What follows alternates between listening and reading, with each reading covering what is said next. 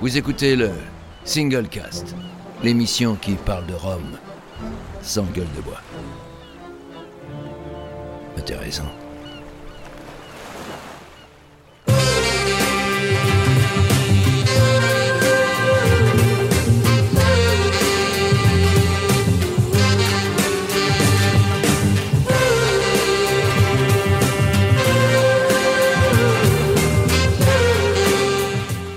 Écoutez le Single Cast, l'émission qui parle de Rome sans gueule de bois.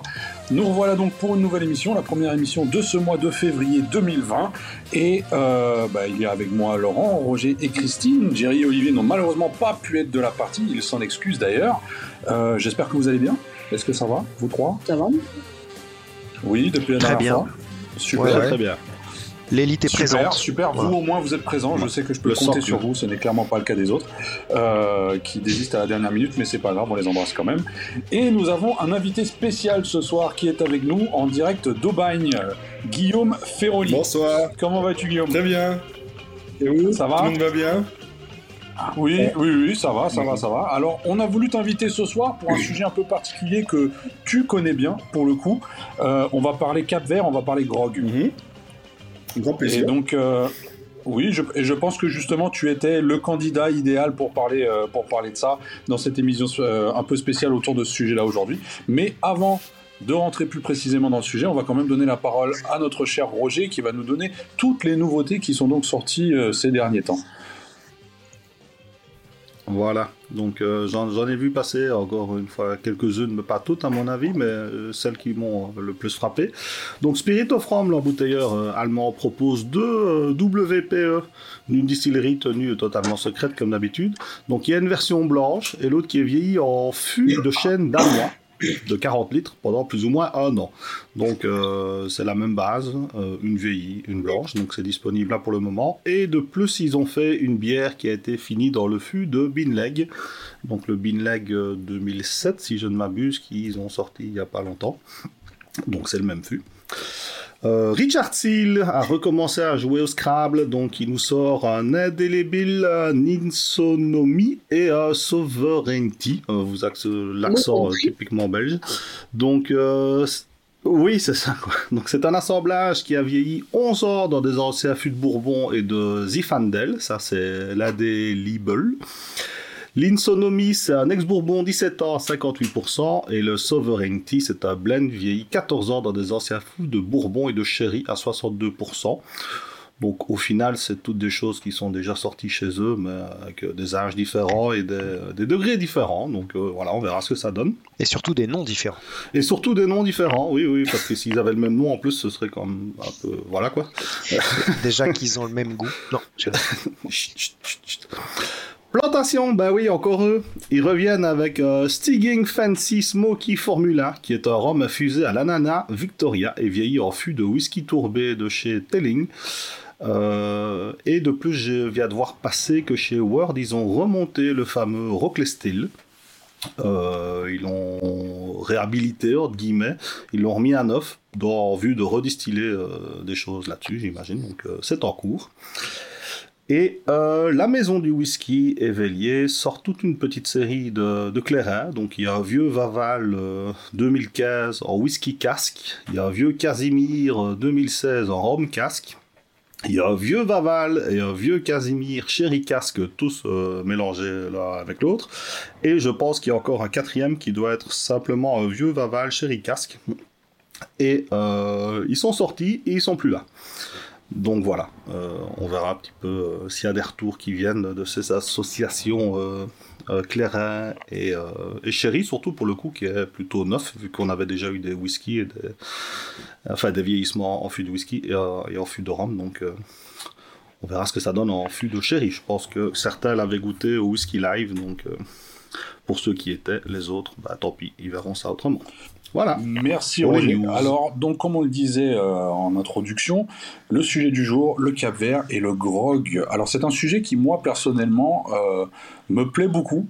Je dois te l'avouer, Guillaume, parce que c'est via le grog que je suis arrivé au Rhum, en fait. Oh, Donc, c'est euh, rare. euh, alors, Ah, c'est c'est c'est très Ouais, très rare et euh, c'était complètement, euh, en complètement inattendu, mais impressionnant. ouais. Bah, C'est-à-dire que étant originaire du Luxembourg et euh, les Capverdiens étant extra... la communauté capverdienne étant extrêmement présente au Luxembourg, euh, automatiquement, voilà, c'était c'était le premier lien que j'avais avant même euh, les Antilles. Donc ça, ça me fait vraiment plaisir qu'on aborde ce sujet aujourd'hui. Alors toi, ju- justement, par contre, pourquoi pourquoi le Cap Vert, pourquoi le grog Comment est-ce que tu en es arrivé là? Est-ce que tu peux un peu nous Je expliquer raconte souvent cette histoire, mais elle est, elle est très marrante. En fait, c'est. Euh, euh, moi, la première fois que je suis allé au, au Cap Vert, c'est à cause d'une étiquette. C'était. euh, euh, Il y a un collectionneur euh, d'étiquettes qui s'appelle Peters, qui, qui collectionne toutes les étiquettes de rhum. Donc, on peut les voir sur Internet. Ça s'appelle euh, euh, Rum Labels from Peters, quelque chose comme ça. C'est un gars qui est en Europe de l'Est. Je sais pas s'il est en, en Tchéquie, etc.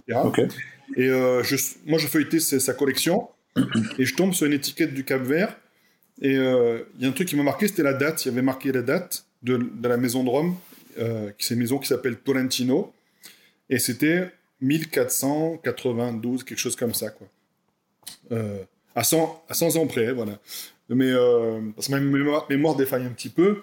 Et moi, j'avais en tête toujours, je crois que c'est 1703, Mount Gay, plus vieux Rome du monde. Et je dis là, ça fait quand même euh, Mhm. 200 ans plus vieux que le plus vieux Rome du monde.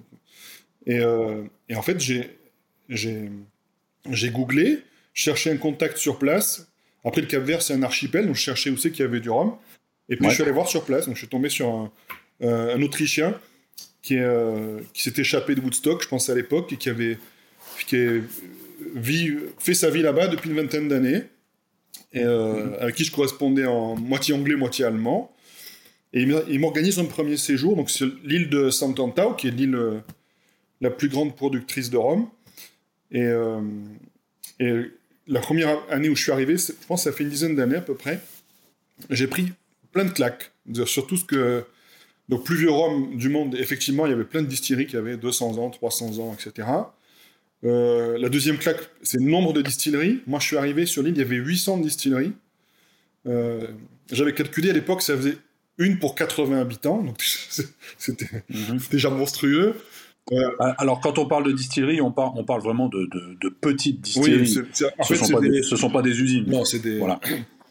C'est euh, même quand tu vois les, les, les images des Antilles euh, du père du tertre, etc. C'est euh, Mhm. les Antilles étaient déjà modernes, plus modernes que ça. Donc c'est des des Ouais. gens qui ont qui ont un alambic, et ils mettent un peu de bagasse dessous et puis ils font fermenter dans ce qu'ils ont et, et ils produisent euh, peut-être euh, 1000 litres par an, quoi, des choses comme ça. Mhm. Après pur jus de canne et euh, avec des variétés euh, de cannes. euh, alors je sais pas si elles sont endémiques, mais qui ont des noms locaux. Donc il y en a quelques-unes qui disent c'est des cannes anciennes et euh, une économie qui était très organisée et et comment dire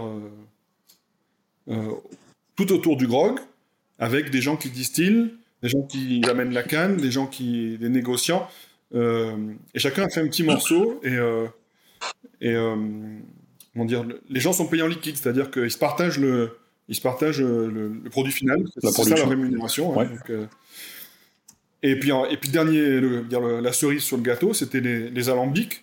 Euh, euh, moi, j'avais en tête aussi, pareil, Port-Mourant, euh, plus vieil alambic, seul alambic en bois au monde. Et là, je vois plein d'alambics Mhm. en bois. Alors, c'est pas le même Ouais. parti qui sont en bois, mais ils sont. C'est l'île de Sant'Antao, elle vit en autarcie. hein. À l'époque, elle était vraiment en autarcie, donc ils économisaient sur tout, et notamment sur le cuivre. Et donc, ils faisaient des alambics où il y avait que la, la cucurbite qui était en bois, et les chapiteaux, en, cuivre, pardon, les chapiteaux étaient en bois. Et, euh, donc ça, aussi, je trouvais que c'était un, truc unique, moi que j'ai vu nulle part euh, ailleurs. Et, euh, et puis le goût, après du grog, il est tout de suite, c'est tout de suite identifiable. Il y a vraiment une spécificité qui le distingue de tous les autres rhums, cachaça, euh, clairin, etc. C'est, un goût très différent de, de, de, de- de la plupart des rhums. Voilà. Mm. Et euh, Alors- un produit totalement inconnu en Europe, à part peut-être au Luxembourg, voilà. Enfin, Luxem- là, là où il y a les, les- les- justement les, les, les diasporas capverdiennes qui, qui, qui se trouvent donc euh, essentiellement au Portugal, au Luxembourg et aux Pays-Bas, euh, pour l'Europe du moins. Donc j'imagine que là on doit peut-être en trouver un peu plus. Euh, mais à part ça, oui, Ouais, effectivement, c'est complètement porté connu. sous le manteau. Marseille, on a aussi une grosse communauté Oui, voilà, capverdienne, mais euh, pareil, qui n'a pas de grog. Ils ont pas de. Il y a pas de. Ils ont ramené peut-être une temps, temps en voyage, mais il n'y a pas ce. Voilà, et ça. après, c'était aussi la dernière chose, parce que ça, c'est vraiment en train de changer. c'est un produit qui est très mal considéré, euh, y compris localement. C'est-à-dire que localement, Mhm. les deux îles voisines qui sont Saint Vincent et, et Saint Antao, Saint Vincent c'est les marchands, donc c'est la ville un peu plus euh, riche, on va dire. Mhm. Euh, les gens qui ont un peu d'argent, ils boivent du Bacardi, ils boivent du Gibson, etc. Ils boivent pas du Mhm. grog. Et le grog, c'était vraiment la boisson des, des coupeurs de canne, des, euh, pas cher, parce qu'il n'y a pas de taxe dessus, donc c'était...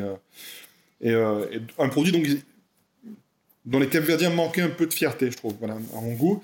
Ça, c'est vraiment en train de changer actuellement, donc il y a vraiment aujourd'hui un- une fierté de ce produit-là, qui n'est pas qu'une euh, nostalgie de la diaspora, c'est-à-dire que même localement, ils se rendent compte qu'ils ont un petit bijou, et donc c'est... c'est euh, Moi, je suis très heureux d'être arrivé à ce moment-là et d'avoir vécu cette, cette euh, mutation, Cette transition. de, et de l'image et du produit lui-même. Euh, alors, con- con- concernant vraiment d'un- d'un d'un point de vue technique, tu as donc vu d'autres types d'alambics, vus nulle part ailleurs, je suppose, dans le monde jusqu'à présent. Et tu parlais de variétés de cannes, tout d'abord. Est-ce que tu sais plus ou moins estimer combien de variétés de cannes euh, on retrouve Euh, sur l'archipel? Alors, on, on parle bien de... Donc, c'est une Alors, archipel. c'est un archipel. il y a- Alors, moi, pour être honnête, je connais il y, a, il y a 10 îles. Voilà, moi je connais que, je connais que deux îles. Je connais euh, l'île où j'atterris, qui est Saint Vincent, mais qui est une île Mhm. sur laquelle il n'y a pas de. de... bah, son seul intérêt, c'est Euh, c'est désertique. Il y a- il y a- voilà, ouais. c'est Césaria Evora, voilà. L'île ouais. des arts, etc. Mais il n'y a, pas de- il y a pas de canne, ou très peu. Et, euh, et donc je connais bien, par contre, l'île de Sant'Anta, où là, on a euh, quatre grandes variétés qui sont les, les plus utilisées. Et après, il y a qui sont les variétés anciennes, et puis il y a trois variétés d'importation, voilà, qui sont euh, plus récentes, qui ont des, initiales comme BC, etc., euh, Mhm. qui, qui leur permettent de cultiver la canne sur des terrains euh, plus arides. Donc, Mhm. Et les variétés anciennes sont un petit peu délaissées à mon goût, euh, là où il y a, commence à avoir beaucoup de cannes, parce que parce que des fois elles sont moins productives tout simplement, et donc ils, eux ils sont payés au litre, donc ils, Est-ce que ces variétés anciennes sont des variétés euh, comment dire, qui, qui sont euh, potentiellement intéressantes pour la production? Alors Ou est-ce que c'est juste vraiment parce qu'elles sont, parce qu'elles sont anciennes qu'elles sont intéressantes, mais qui finalement ne sont pas très rentables? Alors c'est c'est une une réponse. Je ne peux pas te répondre précisément. euh, pour Mhm. deux- la première raison, c'est que il n'y a jamais eu de volonté de séparer les variétés de canne. Même dans les plantations, c'est mélangé. Donc il n'y a pas de y a Ok. pas de, de- de séparation des cannes, à l'exception de parce qu'il y a des micro terroirs parce que c'est l'île est très escarpée, donc il y a- les terroirs c'est les vallées et donc il y a certaines vallées où il n'y a qu'une seule variété de canne. Donc il y a c'est euh, Ribera da Cruz, ils ont que la canne rouge par exemple, c'est la vallée qui est au sud. Mhm. Donc eux, ils ont monovariétal, mais c'est le hasard. Voilà. euh, là où travaille mon ami euh, Jean-Pierre Engelbach, eux, ils ont deux variétés de canne. Ils ont la rouge et ils ont une qui s'appelle la Richcada, qui est rayée. Mais pareil, ils mélangent. Donc nous, on- actuellement, on essaie de, leur faire séparer, justement, les- pour, euh, Mhm. pour avoir du monovariétal. Et après, la, la grande zone de production, qui est là où il y a toutes les distilleries, euh, ils, ont, ils ont une canne euh, euh, Bourbon. Ils appellent ça Bourbon, donc je sais pas si c'est euh, ou Réunion, mais sa provenance, mais elle s'appelle Bourbon localement. Elle est très très grosse, un peu jaune, et euh, elle demande beaucoup d'eau, donc pour eux c'est la canne de luxe. Et en fait, la canne de luxe, ils font essentiellement du miel de canne avec, parce que ça coûte plus cher que le grog. Mhm. Donc pour eux, les meilleures cannes, ils font du miel, et, et dans le grog, ils mettent euh, tout le reste, quoi, c'est mélangé. Donc ça, Mhm. c'est un travail qu'on est en train de nous mener pour essayer de, avec Jean-Pierre, justement, pour essayer de vraiment de- d'identifier les variétés aromatiques des cannes. Mais actuellement, on n'a pas de, on n'a pas de, de- assez d'expérience là-dedans. Quoi. Euh, Alors justement, est-ce que tu peux un peu nous expliquer les activités que toi, tu, tu opères actuellement sur place? Alors, hum, donc sur place, on a maintenant un chai. Donc on a, euh, alors moi j'ai une marque, ma marque c'est Vulca, ouais, et, et, euh, Mhm. le, l'économie du grog, c'est qu'il n'y a pas de marque attachée aux distilleries. C'est-à-dire que les, les marques, y compris les marques locales, euh, c'est des marchands. Et donc, euh, les distilleries font tellement des petits volumes qu'ils achètent, euh, les marchands achètent et puis ils embouteillent à leur nom. Et ils vendent ça sur le- les autres îles. Et donc, moi, je fais ce même, euh, ce même travail de sélection. Et euh, moi, c'est plutôt pour le marché européen. hein, qui, Mhm. et euh, j'avais, pendant les premières années, une difficulté, c'est qu'il fallait euh, acheter au moment où le container arrivait. Donc, je travaillais qu'avec trois distillateurs. Et euh, avec une contrainte euh, compliquée au niveau logistique. Donc, maintenant, on a un chai qui nous sert à deux choses. C'est d'une part, on peut acheter toute l'année. et en stock, y compris des, micro-productions, quand on voit quelqu'un qui a que 20 litres, ou c'est c'est très bon, ou c'est très différent, etc. Ben là, on, a un lieu qui nous sert de base logistique. Et la deuxième euh, utilité, c'est qu'on fait vieillir sur place maintenant. Donc on envoie, on envoie des fûts, et on fait vieillir du grog, ce qui est quelque chose de... je ne vais pas dire que ça n'existait pas, mais c'est pas une tradition euh, capverdienne. C'est-à-dire que le, le, le grog, il était bu blanc, euh, y compris le vieux. C'est-à-dire que la première fois on m'a montré du vieux, on m'a montré des dames jeunes. On m'a montré des dames jeunes qui Mhm. avaient 5 ans, 10 ans, etc. Parce qu'effectivement, ils se bonifient en dames jeunes, mais il n'y avait pas de traduction de vieillissement, de vieillissement euh, sous bois. Quoi. C'était, euh, Déjà, il n'y avait pas de fût. Donc les, les quelques-uns qui, qui faisaient vieillir dans des fûts, c'est des fûts qui ont euh, 40 ans, c'est des fûts de... Je pense qu'ils sont encore coloniaux, donc l'époque des Portugais. Donc, euh, donc qui, a, qui, a- qui ont plus aucun apport aromatique à part l'oxydation. Ouais, et, euh, et, et ça, c'est quelque chose que nous, on veut développer, parce que, c'est- bon, après, c'est dans mon ADN, et puis le marché est là pour, les, pour, les, le vieux. Avec une, une difficulté quand même, c'est que le, le grog s'est distillé à très faible degré, et c'est des degrés qui sont euh, un peu trop faibles pour la mise en flux, ça sort en général aux, alentours de 46-47 degrés, en, en brut d'alambic. hein. Mhm. donc, euh, donc c'est très faible, et, et, euh, moi, les premiers vi- vieillissements que j'ai fait, j'ai redistillé justement pour les, pour les monter en degrés, pour les amener aux, aux alentours de 63, 64. Et, euh, et là, on, on essaie de, de faire cette euh, pratique-là au Cap Vert. Euh, après, on sort un peu à la législation parce que par la loi, on n'a pas le droit de. Si on redistille euh, à ce degré-là, on perd l'appellation grog. Ce qui est- Mhm. C'est Et donc, c'est- 54 parce que- max, non? Pardon? C'est 54 max Ouais, C'est ça. ça. à l'embouteillage. C'est en dessous de 55. En dessous de 55. Et, euh, mais c'est assez récent. Hein, c'est- moi, moi, quand je suis arrivé, il n'y avait pas de législation. Donc, C'était grog. euh, euh, tout, tout, tout distiller était grog. Et euh, avec des, des dérives. euh, euh, voilà, des vraies dérives. hein. Il y en a qui, qui, qui sucraient, qui mettaient du sucre dedans. Mhm. Euh, moi, j'ai vu des alambics qui étaient chauffés aux pneus, tu vois, aux pneus brûlés, donc Mhm. comme ça. Et euh, en, alors, je sais plus de la date, mais il y a, il y a 5-6 ans, ils ont, ils ont créé un, un 2015. régime de contrôle qui s'appelle l'IGAE. En 2015. Voilà. Ouais, Euh, 2015. voilà. Et donc l'IGAE a défini le cahier des charges, euh, ce qui a causé beaucoup de fermetures de distilleries, du coup, parce que certains n'arrivent pas à suivre au niveau financier, avec des contraintes qui sont euh, euh, de bon sens, mais pas, toujours très adaptées aux spiritueux. Il y, a- eu beaucoup de contraintes hygiénistes sur la propreté bactériologique, et en fait, ça amène à des aberrations, des fois. On leur interdit le bois, donc, y compris dans l'alambic, donc il y a une perte pour moi de, de- caractère ou d'héritage. Mhm. Euh, euh, la, la dernière que j'ai découvert, que j'avais pas lu, maintenant ils leur demandent de laver les cannes avant de les presser, c'est-à-dire qu'ils pour que ce soit pur au niveau biologique. Donc ça c'est, dire, alors que alors c'est des fermentations spontanées, c'est-à-dire qu'il n'y a, il pas de levure sur place, donc euh, c'est comme si on enlevait le- la vie de la canne. Donc il y a, il y a un- nous on essaie d'avoir maintenant un travail de lobby pour pour euh, sur place pour euh, comment dire qui modifie un peu ces- les lois là où, où ça n'a pas de sens quoi. Alors, alors effectivement, tu, tu, peux, tu mentionnes donc cette loi euh, qui date donc du 12 février 2015, donc qui va faire 7 ans euh, dans, dans- dans quelques semaines, euh, et qui met donc effectivement en avant les degrés auxquels doivent sortir donc le grog, entre 38 et 54, euh, également les types de contenants qui ne sont pas précisés finalement, le type de contenant, parce qu'on te dit qu'il faut que ce soit un contenant adéquat. Ouais. Après Sans après sur place le- il y a l'IGAI est sur place donc ils visitent les distilleries un peu comme le- la répression des fraudes chez nous.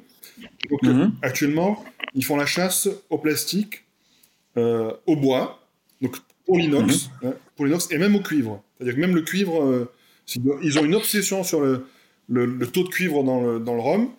Euh, et donc, il y a même des alambics où les, les serpentins passent à l'inox, les têtes passent à l'inox. Moi, c'est- ça me. Dire, Je trouve que ça n'a pas de sens non plus, hein, parce que le Mhm. cuivre, ça, je sais pas pourquoi ils ont bloqué sur ça. Et puis, donc, ils ont fixé des normes de teneur en cuivre. Et c'est la seule chose qu'ils analysent finalement. Et, euh, et donc, donc il y, a, il y a le texte et après il y a l'application. Donc, où c'est, euh, je pense que c'est des gens qui viennent du milieu ag- agroalimentaire, donc qui ont dû travailler dans l'eau, où on fait attention au cuivre parce que des choses comme ça, Mhm. ils appliquent ça au grog. Alors, est-ce que t'as pas peur que ces lois, justement, viennent quelque part euh, casser la chance que le grog a actuellement d'éclore Oui. euh, et que finalement, ça soit contre-productif Oui. Oui, mais ap- après, bon, je- actuellement, il n'y a pas un effet euh, dramatique parce que c'est c'est pas encore appliqué totalement. Il y a une, il y a une- Eux, ils tournent dans les distilleries, l'IGAE, ils demandent de faire modifier, donc beaucoup modifient. hein, donc notamment, ils ont tout- Mhm. toutes les celles qui sont en, en activité maintenant des sols béton. Alors avant, c'est de la terre battue. Il y a plus d'inox. a- Effectivement, le plastique disparaît, donc ça c'est bien par contre. Mhm. Par contre, le bois disparaît aussi dans les fermentations. Donc, les, les fermentations dans des contenants en bois ont été interdites. Et, euh, et, euh, et puis, il y a quand même, euh, parmi les distillateurs, il y en a quand même qui sont, qui sont conscients de, de- de- du patrimoine qu'ils ont et donc qui, qui essaient aussi d'agir en, en ce sens-là pour, pour un peu infléchir cette, cette trop grande exigence sur la, la pureté bactériologique. Quoi. Mhm. Mais, mais c'est, un, un petit combat qu'il faut mener sur place, quoi, de voir qu'il n'y a pas, c'est pas un combat vraiment parce que tout, a- tout le monde va dans, dans la même direction, mais euh, si on applique strictement ce qui est écrit dans le texte, effectivement, ce, ce serait dommageable pour moi, pour l'historique du produit, quoi, pour son authenticité, son, son caractère, etc. Alors, j'ai j'ai un point dans le texte qui m'a fait tilter. Euh, on autorise jusqu'à 15 jours de fermentation. Sachant que pour, dans la plupart des cas, j'imagine que c'est donc de la fermentation spontanée. Mais est-ce qu'il y en a vraiment qui vont jusqu'aux 15 Ah oui, jours oui, oui, oui, oui. C'est... Moi, j'ai jamais vu de fermentation en dessous de 7 jours. Euh, après, euh, euh, en discutant avec les distillateurs, tu te rends compte que pour eux, la qualité, c'est une fermentation rapide. Parce, qu'ils, parce Mhm. qu'ils ont plutôt le, le- le- en tête le rhum, tu vois, donc fermentation rapide. Et euh, par exemple, la, la vallée de, de, de Tarrafal, donc le côté, euh, côté ouest de l'île, ils ont des, des grogs, qui, de- du jus de canne qui est très sucré. Et donc, eux, ils diluent euh, pour faire baisser le brix pour que ça fermente plus rapidement. Voilà. Et qui sont Mhm. contents de cette opération-là. Mais, mais, là où, le- le- ceux qui travaillent les cannes les plus sèches, etc., qui ont des jus très secs, euh, 15 jours, c'est- même plus que ça, j'ai vu, moi. J'ai vu des choses. euh, euh, moi, je pense jusqu'à jusqu'à 3 semaines, ça, ça peut arriver. Ok. Ok, ok. Et- Mais j'ai jamais, Alors- vu de fermentation en dessous d'une semaine. Voilà. Déjà, c'est par- partout où tu vas, c'est minimum une semaine. Est-ce que tu as des fermentations qui ne sont pas naturelles? Non. Il n'y a pas de levure. Il n'y a, pas de levure sur place. Il n'y a pas de levure. Alors, Il n'y a pas d'engrais. tout, est, euh, dire, les seuls engrais qu'il y a, c'est le crottin de chèvre, quoi. Euh, Mhm. Il n'y a aucun traitement non plus. Donc la, la canne euh, se porte bien. Il n'y a a pas de, de, de parasites ou quoi. Euh, mais c'est- mais c'est, c'est pas une, à l'origine, c'est pas une volonté de faire du bio ou quoi. C'est que c'est, c'est une île pauvre, donc euh, il n'y a pas Ouais. d'argent pour l'engrais, il n'y a pas d'argent pour les levures, etc. Puis ça, ça, ils, ils maîtrisent parce qu'ils font ça depuis euh, tellement longtemps, donc ils, ils récupèrent leur, leur fond de cuve, ils font, ils font chauffer le jus, euh, font chauffer une petite partie pour que ça fermente rapidement. Et après, avec cette partie qui est chauffée, ben, ils ensemencent tout, tout le reste. Quoi. Alors, euh, est-ce que dans ce cas-là, tu, tu parlais de Sintentao et- où tu disais que de, vraiment de chaque côté de l'île, donc tu avais des cannes différentes avec des, des- des- des goûts différents pour le coup.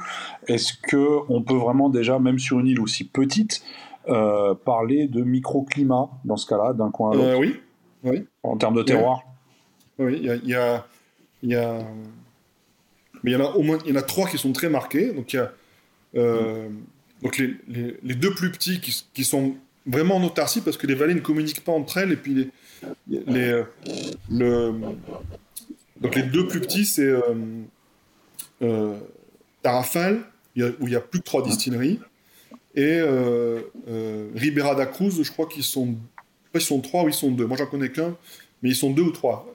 Et ces deux territoires-là, ces deux vallées, c'est des vallées qui sont sèches, c'est-à-dire qu'ils ne sont pas irriguées de manière naturelle, elles sont irriguées par des, des par des résurgences souterraines avec des levadas comme à Madère.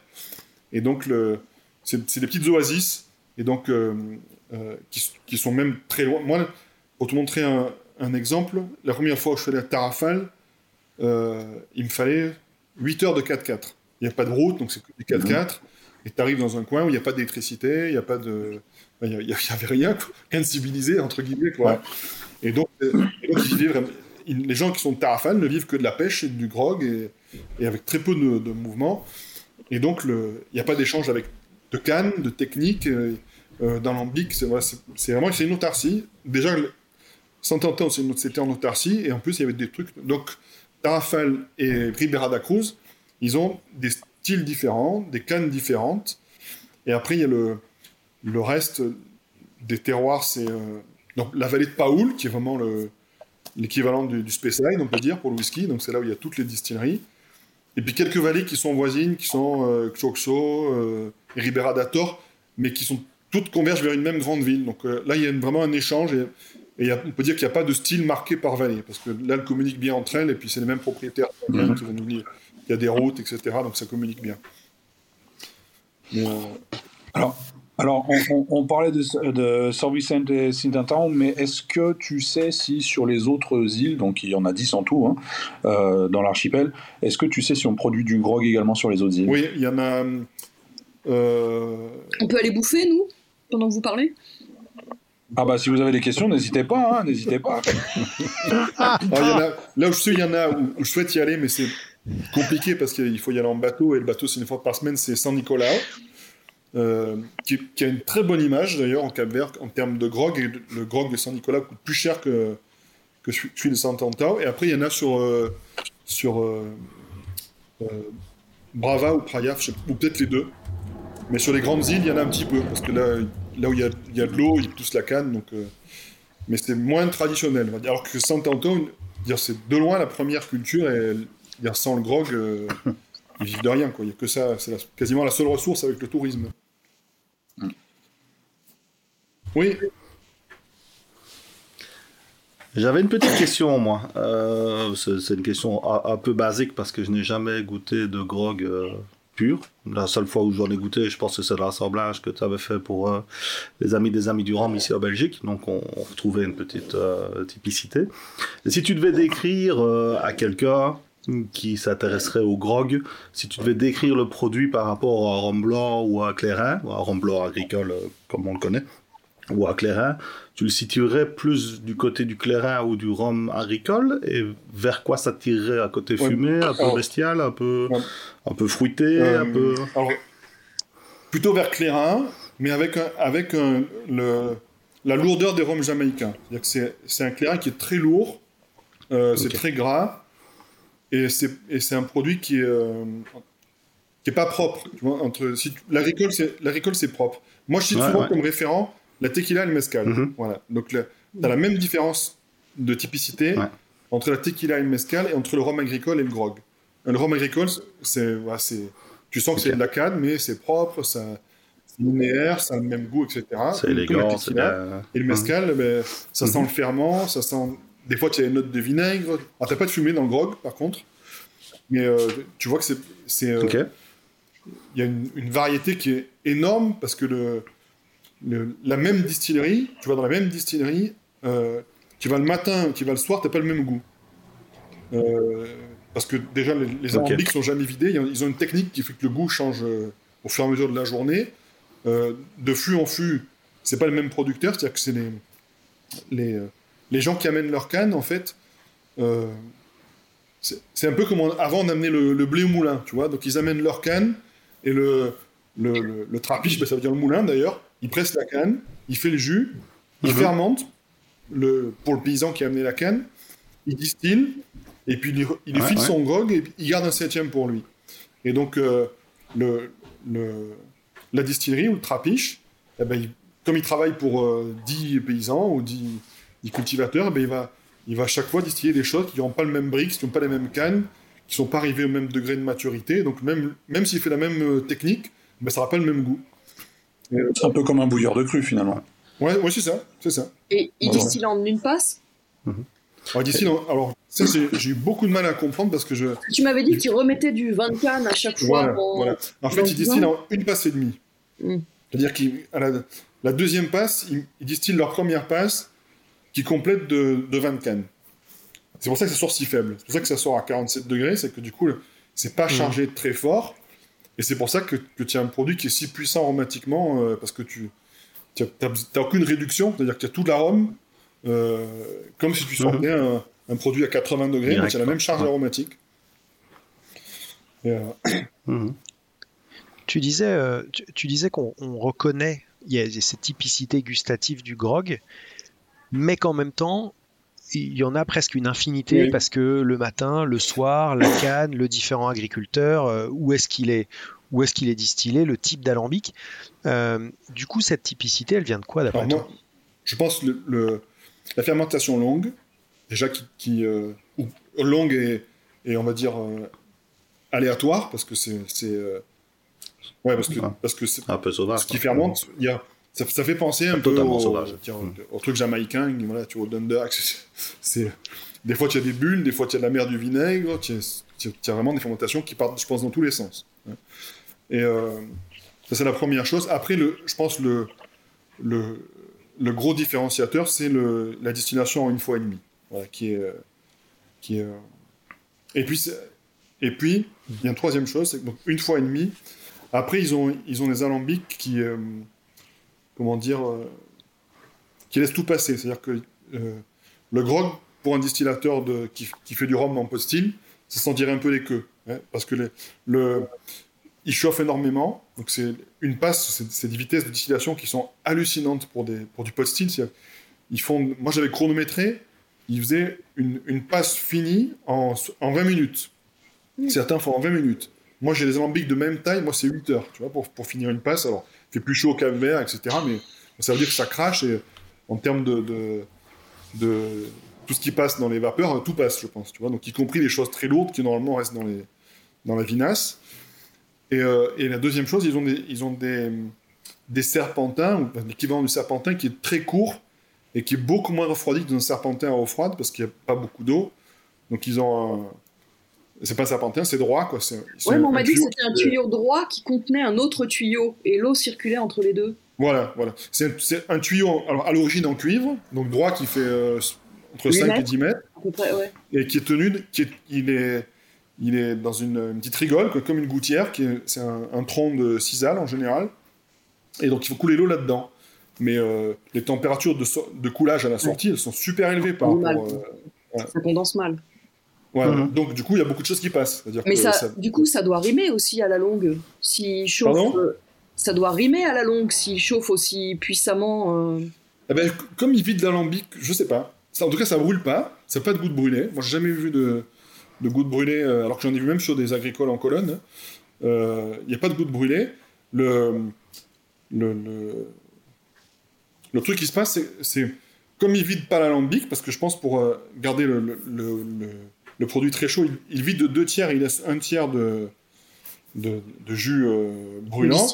Ben, ouais, ça, ça doit peut-être caraméliser, ou je sais pas, mais euh, pas caraméliser. Il n'y a, pas de- y a plus de sucre normalement, mais mais mais ça- en tout cas, ça n'a pas un goût de brûlé comme euh, comme du rimé que tu aurais collé à l'alambic, quoi. Ça c'est c'est euh, il y a parce qu'il vide, donc c'est tout. il y a- et puis c'est très liquide, donc il n'y a pas de, choses qui accrochent, quoi. Et toi, par rapport à, à ta marque, euh, donc c'est à chaque fois Oui. des, des assemblages. Est-ce que tu réussis, et si tu réussis, comment est-ce que tu fais à garder une certaine linéarité ou d'un batch à l'autre, tu pars d'un truc à l'autre? J'essaye. Ou de après, vraiment- C'est bon, c'est un exercice d'assemblage. et Voilà. Moi, moi Ah, dans mon assemblage, hein. Ouais. j'en ai, j'ai un tiers d'un grog qui est très lourd. Que je, je connais le distillateur qui fait toujours ce grog très lourd. Mhm. Et donc moi, c'est ce que je fais vieillir d'ailleurs. Quand je fais vieillir, je fais vieillir le, le- le lourd. Et après, je travaille avec, avec euh, les deux principaux. Justement, ils viennent des deux autres territoires, donc de, de Ribera da Cruz et de, de Tarrafal, qui eux sont, c'est des rhums qui sont, alors, je dis plus légers, mais c'est quand même très très lourd. Mais, ouais, voilà, Oui, moins lourd. moins lourd, Notamment celui dire. de Ribera da Cruz. Ceux qui ont des têtes en bois euh, sont plus légers parce qu'il y a plus de reflux, je pense. Donc c'est euh, c'est plus c'est un meilleur isolant thermique et donc les les grogs vont plus faire penser au rhum. Et donc moi j'assemble les deux pour pas faire des choses qui soient ultra lourdes. Mais je veux quand même du lourd dedans. Donc je- Mhm. Mais après je j'ai pas euh, j'ai pas on va dire une personne n'a une maîtrise totale sur le produit parce que euh, même quand même Ouais, quand moi je le reçois, maintenant je travaille en IBC, donc je- en 1000 litres au début il n'y avait pas, parce que maintenant j'envoie des IBC pour revenir, parce que mais au début c'était les, les fûts, euh, les drums bleus là. Euh, je recevais la même distillerie, tu goûtes Mhm. 5 trucs, ça a 5 fois le goût. alors que pourtant c'est déjà assemblé. Ça fait un goût différent, je veux dire. Donc c'est. Nous, on fait un travail de- de- d'assemblage en général à l'arrivée, ici. Et puis, et puis ce, qui a- Ok. ce qui est trop euh, marqué, qui va pas dans le blanc, ben, on fait vieillir. Et ça fera des choses qu'on isole. Ah, Aubagne. À Aubagne alors. Tu fais vieillir. Maintenant, c'est vieillir. oui. Alors, tu fais rien depuis vieillir. un an, euh, on fait vieillir aussi euh, Ok, ouais. à, Porto Novo. Donc, c'est le- l'île. euh, c'est- le port. Et tu privilégies quel type de fût pour ce qui vieillit? Ok. Et ça. Là, on, a- on a envoyé. Alors, moi, j'ai envoyé. Bon, c'est un peu mon fût fétiche du Rasto. on a envoyé du fût américain et des barriques de cognac. Voilà. C'est bon, c'est rien d'original, mais bon, c'est moi, c'est ce que je travaille le plus. Donc, euh, je- Alors, est-ce que, est que sur place, les producteurs sont, sont conscients et considèrent, enfin, conscients du marché du rhum qui est, est à l'extérieur, considèrent le rhum et essayent d'y ressembler, ou est-ce qu'ils s'en foutent complètement au final? Alors, les- ça dépend du profil. euh, du- ceux qui sont vraiment des, des- des paysans euh, euh, agriculteurs, eux, ils n'ont aucune vision sur ça. Eux, ce qui leur intéresse, c'est- c'est sortir du liquide. Qu'ils sortent du liquide et, et ils vendent surtout à des marchands. Parce que le, le marché du grog, il est euh, essentiellement local. Enfin, nous, on change un peu cette donne-là, mais euh, jusqu'à présent, il n'y avait pas de sortie de- de- à l'étranger de, nous, on était les premiers à avoir exporté légalement, entre guillemets, du, du grog de, de, de Saint-Anton, parce que le gouvernement était très heureux, parce qu'il en a parlé, Mhm. etc. Après, parmi les distillateurs, euh, Ça n'a pas été trop, trop compliqué d'en sortir, justement? Légalement, non, c'était compliqué au niveau logistique, parce que c'est très mal desservi. C'était très mal desservi. Mhm. Nous, on a, on a eu un... La première cargaison, elle, elle a été bloquée, euh, elle est passée par Madère, après elle a fait la côte euh, Espagne, ah, euh, Tanger, elle a resté trois mois à Tanger, je sais pas pourquoi. Et euh, donc c'était très long, ça nous a mis quasiment six mois de bateau. Quoi. Et euh, alors maintenant, on est, un peu plus, on est un peu plus performant au niveau logistique. Mais, Mhm. mais sur place, il y a- y y a- c'est plus les marchands qui en sont conscients. C'est ceux qui, ont, qui voyagent à l'étranger. Voilà, ceux qui voyagent à l'étranger. euh, donc c'est plutôt les, les- les gens qui sont de l'autre île ou, qui- ou qui ont des familles qui sont à l'étranger, des choses comme ça. Mais ceux qui sont euh, euh, qui vivent juste de la, la distillation ou de l'agriculture, ils n'ont pas beaucoup d'é- d'échanges euh, et donc pas la connaissance du marché du rhum actuel. Après, de toute façon, le, le- le- je pense n'importe quelle distillerie des Antilles euh, fait en six mois euh, la production annuelle du Cap Vert. hein, c'est quand même des tout petits volumes, parce qu'il y a c'est des distilleries qui font 2000, 3000 litres, etc. Même s'il y en a beaucoup, c'est c'est un- c'est des petits volumes. Et c'est pas extensible parce que toute la terre est déjà exploitée. Le reste, c'est trop sec. Mhm. Et, euh, et c'est quand même un produit qui est cher. C'est-à-dire que c'est un produit qui est beaucoup plus cher que le rhum agricole. Alors sur place, il est pas cher parce qu'il y a zéro taxe sur l'alcool. Mais en termes, nous, en termes de, si on ramène ça au litre d'alcool pur, c'est, euh, euh, on est à peu près euh, plus de deux fois, entre deux et trois fois le prix du rhum agricole. De, de- Ok. en- en- sans compter le transport. Donc, en plus la merde Mhm. logistique, etc. Donc c'est, c'est un produit pas cher localement, mais, mais le, rhum agricole, c'est quand même des. Alors je vais pas dire c'est industriel, mais c'est quand même des. on va me jeter des cailloux dessus, mais ouais, co- comparé, au- comparé à la production du grog, ça reste Voilà, quand même voilà. plus industrialisé. Voilà, une colonne, ça, ça, ça fait du débit, il y a, des grandes surfaces de cannes, c'est c'est- Mhm. c'est coupé pour, pour partie euh, mécanisée, etc. Alors que le grog, Mhm. c'est même pas mécanisable, il y, a des, il y a des champs de cannes qui font moins de 2 mètres. Comme c'est à flanc de coteau, c'est comme les rizières euh, que tu vois sur les belles images, donc il y a, des, Ouais. il y a très peu de plaines, et euh, après ça monte sur les. C'est en restant sur les, sur les collines jusqu'à jusqu'à ce qu'il n'y ait plus de- plus d'eau, quoi. Alors tu parlais, tu parlais de la dénomination grog justement, donc euh, qu'on disait qui est maintenant protégée au Cap Vert, mais est-ce qu'elle est reconnue en Europe? Non. Enfin, après, il faut, Pas encore. faut soit. Est-ce qu'il y a, peut-être un- une envie euh, ou une intention, que ce soit euh, de la part des Capverdiens ou même de toi, maintenant qui, qui, qui importe ce produit-là, peut-être de, de, de- de faire mettre en avant ça? Ou de le faire reconnaître par l'Union européenne? Je pense qu'ils n'ont pas pensé. Après, l'envie de, de renommée internationale est liée. Elle est liée parce que c'est, s'ils ont protégé, c'est pour ça. Euh, nous, dès qu'on fait un, un- comment dire, un- le moins de mouvement où on montre que ça exporte, qu'on parle à l'étranger, etc., ils sont très fiers. Donc il y a vraiment une, une, une- le fait qu'on exporte le rhum, ça veut dire qu'on le reconnaît euh, à sa juste valeur, dire le grog Mhm. à sa juste valeur, que c'est un patrimoine local. Donc il y a vraiment une fierté du, du produit euh, et une envie de le, de le faire connaître. Après, je pense pas que c'est peut-être juste une question de, il faut que quelqu'un y pense à un moment. Euh, Mhm. Moi, j'ai pas l'énergie pour ça, pour, pour le faire connaître à, à la communauté européenne. Après, ça, ça peut venir un jour parce que le, le fait d'avoir fait un règlement, déjà, c'est un, un premier pas en ce sens-là. Voilà, qui... Mais euh, après, comme ils sont pas dans le règlement, il faut juste qu'il y, ait- qu'il y ait des fois une personne qui, qui, qui prenne le dossier en main. Quoi. Et quels, so- quels sont les retours du coup des produits que tu exportes ou que tu importes plutôt dans nos contrées à nous euh, de la part des gens, de la part des consommateurs de rhum traditionnels euh, qui connaissent donc plutôt peut-être les rhums des Antilles ou les, hommes, les, rhums de partout dans le monde, connaissent moins le grog. Euh, comment comment est-ce qu'ils est-ce qu'ils appréhendent le produit quand ils y touchent pour la première fois? Alors, le, déjà, moi, j'ai que des retours favorables, ou très favorables. Euh, D'abord, il y a, il y a une. C'est un. Comment dire Il y a toujours un truc de découverte. Voilà. Quand tu fais découvrir un rhum, quel qu'il soit, euh, en général, les gens, ils ont des repères. Tu vois, tu connais le style jamaïcain, les agricoles, le- le- le- les rhums latins, etc. Et quand tu arrives avec le- du grog, tu as vraiment quelque chose qui est nouveau.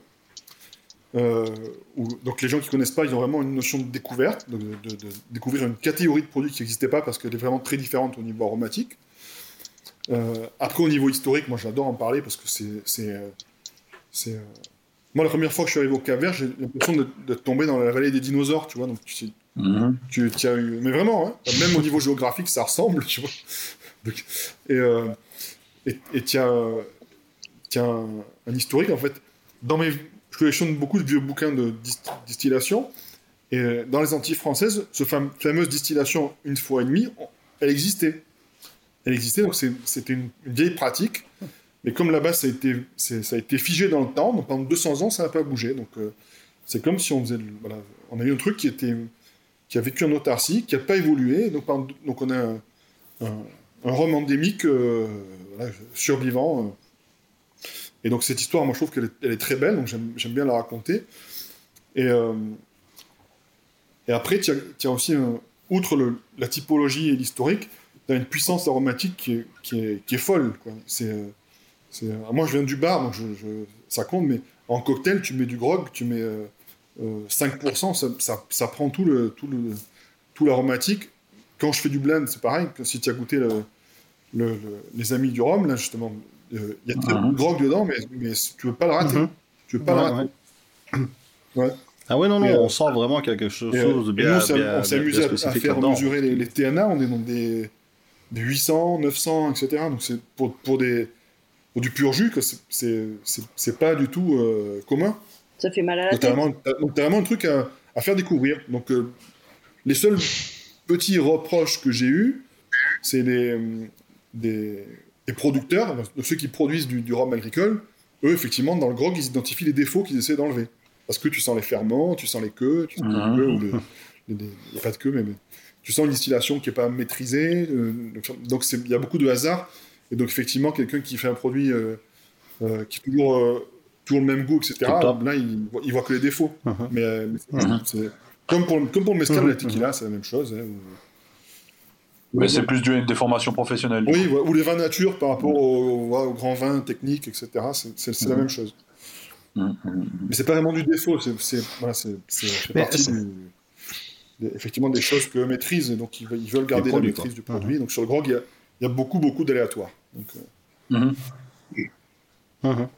Ouais, mais ça justement, je trouve intéressant parce que euh, tu parlais tout à l'heure du côté euh, un peu un peu sale, dans le sens contraire de clean euh, sur ce sur ce grog, sur ce spiritueux là, qui s'oppose voilà au, au rhum AOC par exemple de Martinique. Mais est-ce que c'est pas un côté aussi un petit peu euh, équilibré pour les rhums de Martinique, on va dire, ou de Guadeloupe, contre un côté déséquilibré, c'est-à-dire que moi, quelque chose que je peux rechercher euh, sur les spiritueux que je déguste ou que j'aime bien, c'est souvent un équilibre, euh, une, com- une complexité, mais où, où les différents éléments, voilà, s'équilibrent les uns les autres. Et là, c'est pas vraiment le cas. Alors, ça veut pas dire que j'aime pas les grogs, je trouve que c'est intéressant d'en déguster, mais Je comprends que certains producteurs Mais te disent moi, ça. je partage. Moi, moi du, du, du grog pur, Mhm. euh, je m'arrête à un verre. Parce que ça, ça te sature le palais. Quoi. C'est... Et, euh, et, et, euh, Ouais, c'est rude. en, en cocktail, pour moi, le meilleur cocktail pour le grog, c'est la caipirinha. Parce que tu as, vraiment une telle puissance citronnée que c'est vraiment le- comme ça qu'il est, qu'il est le mieux. Tu- un petit punch, il va tout bouffer. Tu vois, tu, tu, ça va. Il, le- il le- Donc il y a- il y a effectivement- il le compa- il le consomme comment? Ouais, même moi, pour moi, c'est trop. Moi, c'est trop. Moi, je préfère la caipi parce que ça. Voilà. D'accord. Et le. Le, Ok. le- Il est consommé comment sur place, justement? Il est, alors, il est cons- alors, Majoritairement. si je reprends le. Alors, historiquement, c'est une boisson à saouler. Donc, donc il, est, du- il est dégusté pur. Voilà. Au goût, Euh, souvent, On déguste dans des bouteilles en plastique. Voilà, ouais, ou ça. des petits gobelets. Ils, ont- ils avaient des petits gobelets en. en comment dire En, en terre cuite, quoi, comme des petits shots. Mhm. euh, ou des petites calebasses. Après, ils, ils font beaucoup en, en punch, donc euh, soit avec de la mélasse, euh, mélasse citron, parce qu'il n'y avait pas de sucre avant, soit avec des. Ils font des sirops de fruits, donc des, comme des rhums arrangés, mais avec du sirop qu'ils font, qu'ils préparent Mhm. avant. Et puis c'est tout. C'est tout, ouais, c'est très, très rustique, ouais, boisson très rustique. Et la culture du vieillissement est quasi. La, la culture du vieillissement sur l'île est quasi, euh, Ouais, euh, nulle Ou, ou t'arrives vraiment, toi, avec des fûts, ils se demandent, ils sont demandé Non. qu'est-ce qu'il fait celui-là avec des fûts Ou il y a quand même deux, trois distilleries le qui vrai, le font de le temps vrai en temps vieillissement euh, historique, c'est la Dame Jeanne. Donc, le- mais vra- vraiment, donc c'est Ouais. Voilà, Donc c'est euh, pas vraiment. Ouais. Mhm. ouais, du repos, mais, mais euh, Un repos, quoi. 5 ans, 10 ans. hein, et, et, euh, la première fois où moi j'ai demandé à voir du, du vieux, ils m'ont amené dans une, une cave, et effectivement il y avait que des dames Jeanne et, et de vieilles. Et après il y, en- avait. euh, Maintenant ça change, parce que maintenant tout le monde essaie d'avoir des fûts, parce que le marché euh, il est dans ce sens-là. Moi j'ai vu, après il y avait un marchand en mine de l'eau, ben, Tolentino, là, celui qui avait l'étiquette, lui il avait une, une trentaine de fûts, mais c'est des fûts qui ont. euh, une- Ouais, voilà, après ça devient un peu brun, mais donc, ça n'a euh, pas de goût. Ouais, c'est- ouais. des fûts de vin. ça, que Ceux qui importaient du vin, ils récupéraient les fûts. Et euh, il y a très Mhm. peu de fûts. euh, enfin, les, les premiers fûts aromatiques, je pense à nous qui les avons portés. Voilà, des fûts. euh, juste- Et tu as déjà, as déjà des résultats tangibles ou des choses que- qui s'apprêtent à, à sortir ou c'est trop tôt? Moi, les miens, c'est trop tôt. Donc, donc moi, le, Ouais. moi, le plus vieux, il a C'est 3 trop tôt. ans, mais euh, pour moi, il n'est pas encore prêt. Et euh, après, Jean-Pierre, Mhm. lui, en, en sort déjà. Après, ils ont, dans la réglementation euh, qu'ils ont mis en place, un grog vieux, c'est un an de fût. Voilà, Donc, c'est pas. euh, Mhm. donc, euh, et, mais Ah de- du vrai vieux, moi, j'en ai jamais bu. Moi, j'en ai jamais bu. J'en ai bu, non. Ah. Genre, J'ai du 8 ans, parce qu'il y, a- il y a certains, euh, certains épiciers qui, qui, euh, leur grog euh, en fût. Et donc j'ai un 8 ans, mais pareil, d'un fût lessivé, donc il n'y a pas, un- qui n'est pas travaillé comme un, un rhum Mhm, vieux des mhm. Antilles, etc. Donc. Ils, ils sont, il y a Ouais, très peu ouais, d'influence ouais, du ouais, bois euh, sur les grogs, donc euh, moi j'en ai jamais vu de. Voilà, exact. Alors, paille, C'est un mais grog vieux, paille, mais quoi. paille de 8 ans, mais ça reste un paille euh, aromatique. Ouais, ouais. En, Ouais. en termes de Ouais. part des anges, on se Ouais, situe ouais. comment? Je sais pas. Ça n'a pas été Ouais. mesuré ni quoi que Ouais, ce soit. je hein. sais pas. C'est trop tôt. Là, là où nous, on, on a notre chai, on a une part des anges très élevée. Parce que nous, on est sur le port, parce qu'on s'est mis au milieu des, des, des trois destinations. Mhm. Les vallées, justement, ben, le, point de convergence, c'est Porto Novo. Donc, on est à Porto Novo. Porto Novo, c'est un climat euh, saharien, donc c'est- très sec. Ouais. Parce que les îles, là, là, on- le Cap Vert, c'est au niveau du Sahara. Donc, il n'y a, que le. euh, là où il y a du relief, euh, où il y a un côté sous le vent où c'est vert, le reste, il n'y a rien qui pousse. hein, c'est. Mhm. C'est vraiment, quand je dis saharien, c'est vraiment rien. rien. Mhm. Il y a quelques herbes blanches. Et, et donc nous, on est dans, dans cette, le port, il est dans, dans cette euh, région-là, très sèche. Et donc on aura un, un chai ultra sec. Chai ultra sec. Ce qui fait que maintenant qu'on amène des barriques, euh, on remplit tout de suite parce que sinon ça sèche trop rapidement. Le, tu parlais des, Oui. t'appelais ça les trapiches, euh, qui sont. Alors, du coup, c'est quoi exactement? C'est c'est le nom du moulin, c'est le nom de la distillerie, c'est le nom de l'exploitation champ de canne compris s'il y en a un? c'est, C'est euh, c'est quoi? Euh, du moulin jusqu'au grog. Donc il y a tout sauf la plantation. Donc, donc tu, tu presses, D'accord. tu presses, tu fermentes et tu distilles. Voilà. C'était ça. Du, du coup, il n'y a pas forcément une identité trapiche, sachant que ça peut être différents producteurs qui viennent faire euh, euh, distiller leur grog euh, à cet endroit-là avec différentes cannes à différents moments de l'année. parce que je sais que tu avais commencé, toi, justement, avec ta, ta marque, à, à, faire des, des, ouais, voilà, des mono-trapiches, je sais pas comment dire. Euh, Est-ce que tu as déjà vu des différences Il y en a une qui est très évidente, c'est celui de Ribera da Cruz. Voilà, parce que eux, ils ont une seule variété de mm. canne. Euh, le trapiche avec qui je bosse, il a, il a que des alambics en bois. Et donc lui, il a un, un, grog, euh, c'est le plus fin, entre guillemets, c'est le plus proche du rhum.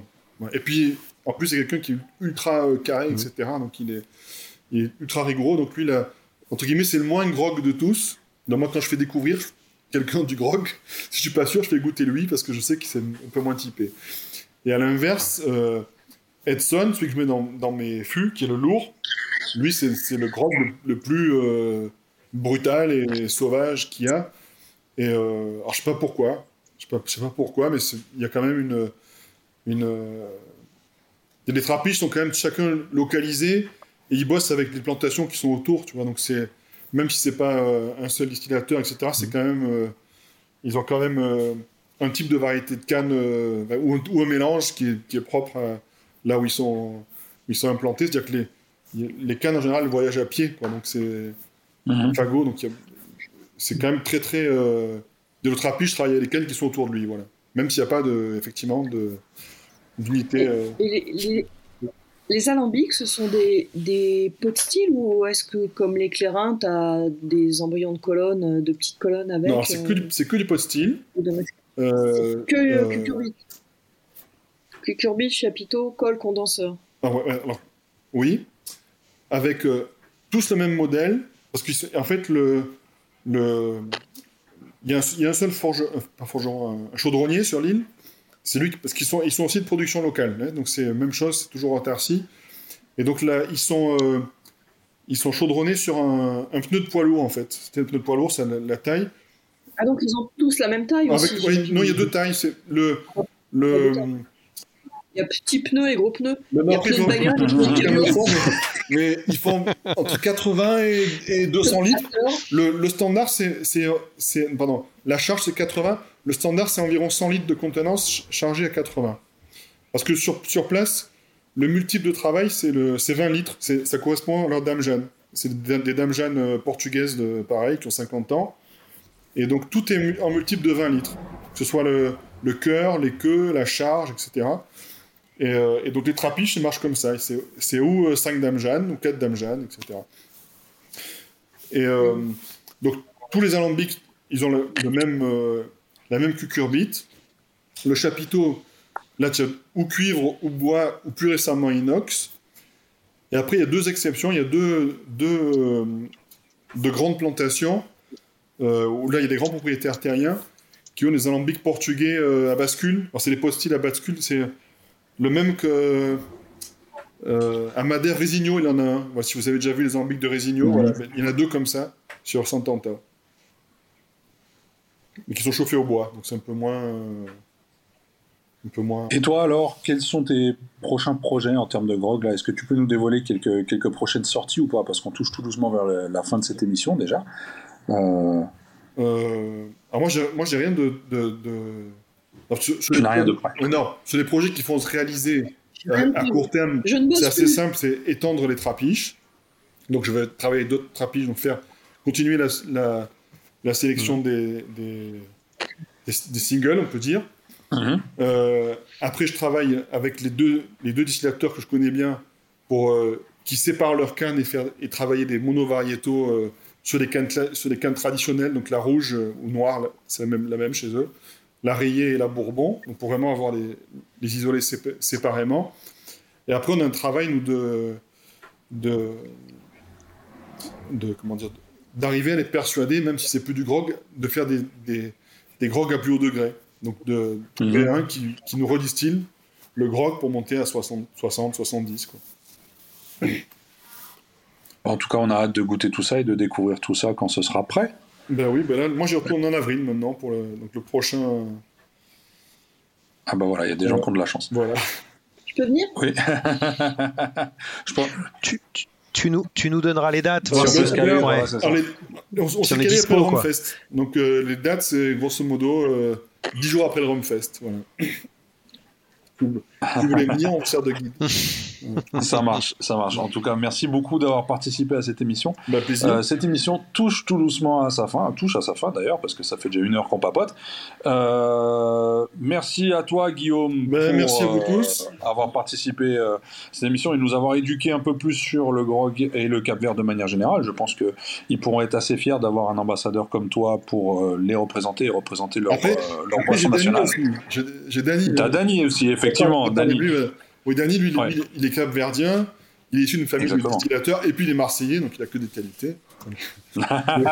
Et, euh, donc, Da- Da- Dany, c'est aussi pour nous euh, une chance d'avoir un gars comme ça avec nous parce que euh, il, il sait nous trouver des grottes qu'on n'arrive pas à trouver nous, parce qu'il a beaucoup plus de, on va dire, de relationnel sur place. Après, il parle portugais et créole, donc c'est- aussi un avantage Ouais. énorme. Et, et puis, il a, entre guillemets, bon, il, il a ça dans le sang. Quoi. Il moi, j'ai découvert le grog il y a 10 ans, lui, il est né avec. Donc, c'est c'est aussi euh, quelqu'un qui. qui, euh, Et puis, oh, il a beaucoup de qualité, Benoît, parce qu'il vient aussi du Luxembourg. hein, donc, c'est. Je sais bien, je sais bien. On, se- on se connaît depuis pas mal de temps. Oui, je sais bien. Donc voilà. Donc, euh, Ok, super. En tout cas, donc euh, merci beaucoup et puis euh, merci à mes trois collègues aussi d'avoir participé à cette émission et à vous, chers auditeurs, d'écouter cette plaisir. émission régulièrement et très euh, religieusement, j'ai envie de dire, pour, tous les dimanches pendant votre footing ou autre. Et puis on se retrouve dans deux semaines pour un nouveau sujet avec, il me semble, un, nou- un nouvel invité encore, mais on va pas en dire plus pour pour cette fois. Donc voilà, on s'arrête là. Bye bye et à la prochaine. À Salut à bientôt. tous, Au revoir. Ciao. Merci. Mes amis, que cette journée reste à jamais celle où vous avez écouté le Single Cast.